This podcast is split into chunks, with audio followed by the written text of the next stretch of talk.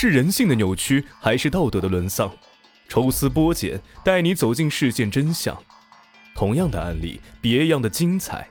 欢迎收听《逢申大案纪实》。欢迎收听今天的大案纪实。我们接着上一集继续讲述。梁梦生没有想到，那天晚上的通电竟是夫妻俩最后的通话。当晚他回到了家，并没有看见妻子，小灵通也关机了。喝了点酒的他上床睡觉了。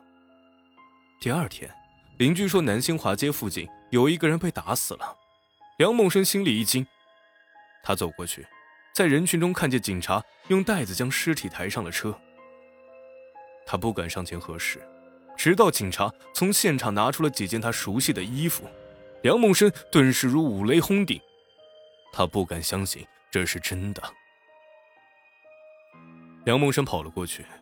浑身抖着问警察：“她是不是我老婆？你让我看一眼。”警察把他叫到警车里说：“别看了，太惨了，连我们都受不了，你们更就别说了。”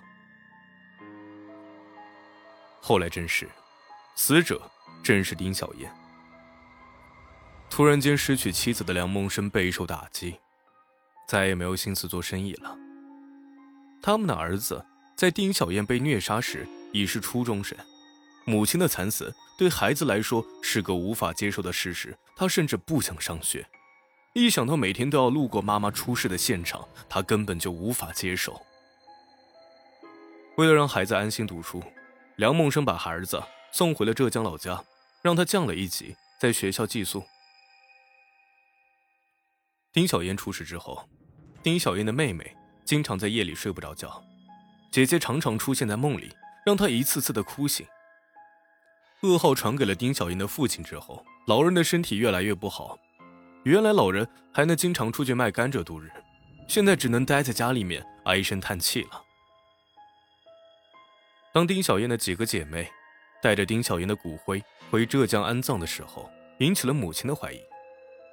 但他们为了不让母亲伤心，找了个理由搪塞了过去。但是不久。不明真相的邻居还是告诉了丁小燕的母亲：“你女儿在北京被打死了。”恍然明白一切的老人哭得泣不成声，几天都吃不下一口东西。丁小燕的惨死让邻居们也非常伤心。平日里，丁小燕跟邻居们都相处的特别好，邻居有什么事儿，她都热心的出手帮忙。听闻了丁小燕的死讯，很多邻居都哭了。更自责的是丁小燕的丈夫梁梦生。如果他不那么晚回家，丁小燕也许还在他的身边。对于丁小燕而言，她不会想到仅仅因为担忧丈夫晚归而送了命。生命是如此脆弱，只有拥有生命时，你才能更好的爱别人，也爱自己。所以，天下的女人们。当丈夫深夜不归，在外花天酒地时，他们有多少人会真正在乎等待的感受呢？倒头就睡吧。深夜，女人不宜外出。公安机关在丁小燕被害之后，经过对案发地点附近监控摄像的审查后，发现，在案发时段，有四名少年从案发地点经过。二零零六年。五月二十一号二十三点，当苗家兄弟和严丽娜、雷竹云再次路过案发现场时，警方根据他们的衣着特征，当场抓获了四人。令人意想不到的是，这四名少年毫不在乎地承认自己虐杀了丁小燕的全过程。苗大磊说：“晚上真的是闲得没事干，逛街的时候，我们想打人解闷儿。”那天就看到了一个捡垃圾的老太太，我们就上去找茬儿然后就把她衣服扒光了，拳打脚踢的，还用打火机烧她的头，骂她。我们也觉得特别刺激。后来我们就找单身女的打，主要是啊，他们身边没有别的男的好欺负。我们一共打了五个人，谁知道最后女的就给打死了。等抓了我们，直到她死了，我才感觉害怕了。苗大磊眉飞色舞地描述着他们打人时的感受，还时不时地笑出声。这让审讯他们的警察都感到震惊。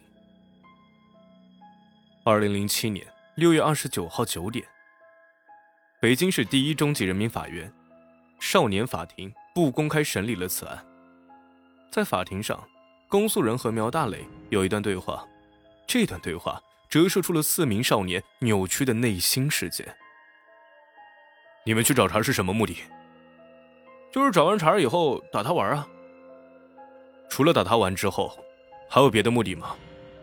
没有了，就是打他玩，以追求打人的乐趣。那你们为什么要把他衣服脱光，还要用打火机烧他的毛呢？闲得没事干了呗，也就是图个乐。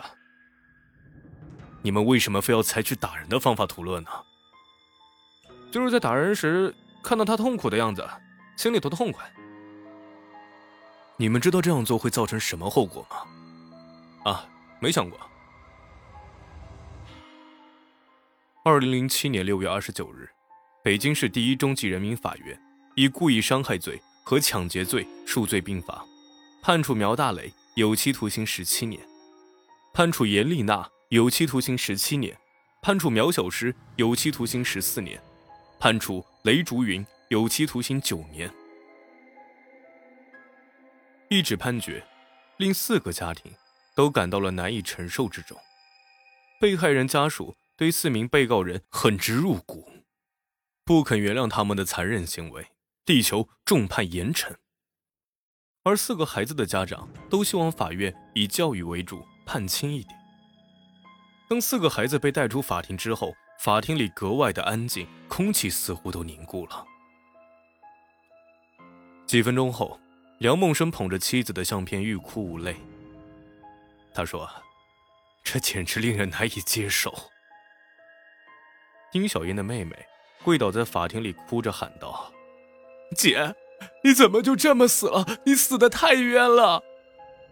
而苗大磊的父亲坐在一旁，也同样失声痛哭，他抖作一团。颤抖着在判决书上签了字。他是带着救心丸来的。他心脏不好，妻子更是恶疾缠身。为了两个孩子，他愿意独自承受压力。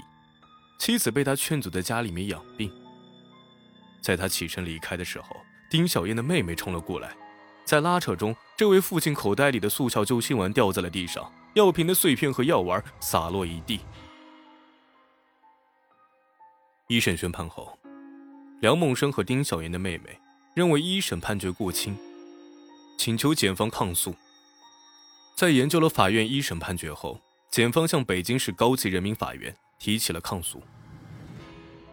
二零零八年一月八日，北京市高级人民法院对此案进行终审宣判，部分支持了检方抗诉，将被告人中双胞胎哥哥的刑期由有期徒刑十七年改判为无期徒刑。法院同时维持了其他三名被告人原来的刑期。